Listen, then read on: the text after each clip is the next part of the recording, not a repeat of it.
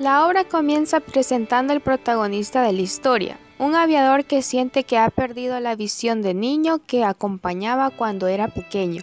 Su avión sufre una avería en pleno desierto y tiene los recursos mínimos para sobrevivir apenas unos días por lo que debe buscar una solución. Se encuentra un niño el principito muy misterioso que le pide cosas muy extrañas. Él mismo siente la necesidad de explicar la naturaleza de este pequeño ser.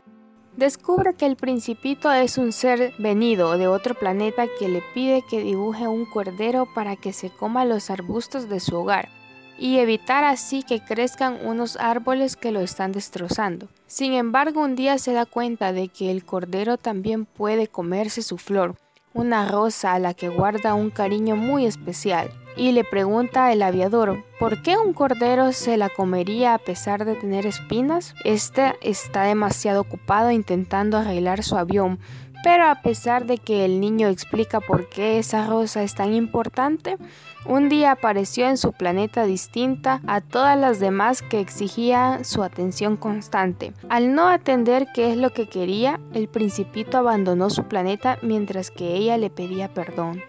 Esto lleva al principito a recorrer diferentes planetas conociendo a muy diversos personajes, cada cual con un rasgo de personalidad muy correcto. El rey me dice que gobierna todo el universo, pero al pedirle que le muestre un planeta de sol, este responde que solo demuestra su poder ante los hechos razonables.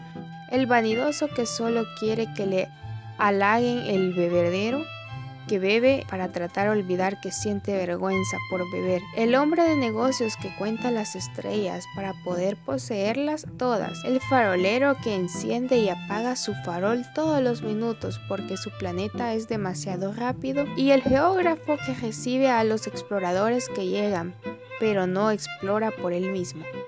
Finalmente el principito llega a la Tierra donde descubre un jardín con un montón de rosas iguales que la de su planeta comprobando así que la suya no es la única en el universo.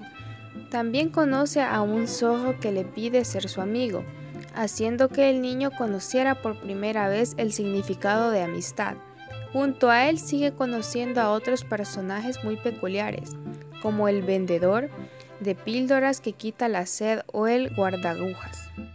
Tras la historia, el aviador sigue siendo incapaz de arreglar un avión y habla con el principito sobre la posibilidad real de que mueran de sed. Sin embargo, este cree firmemente que existe un pozo en el desierto y marchan en su búsqueda lo consiguen hallar. Pero el niño también tiene otro objetivo en mente, regresar a su planeta. Una serpiente venenosa le cuenta que deberá dejarse morder por ella para volver y aunque el aviador trata de evitarlo, este deja que lo haga. Desapareciendo del mundo, el aviador termina la historia, pensando si finalmente el principito pudo regresar a su hogar.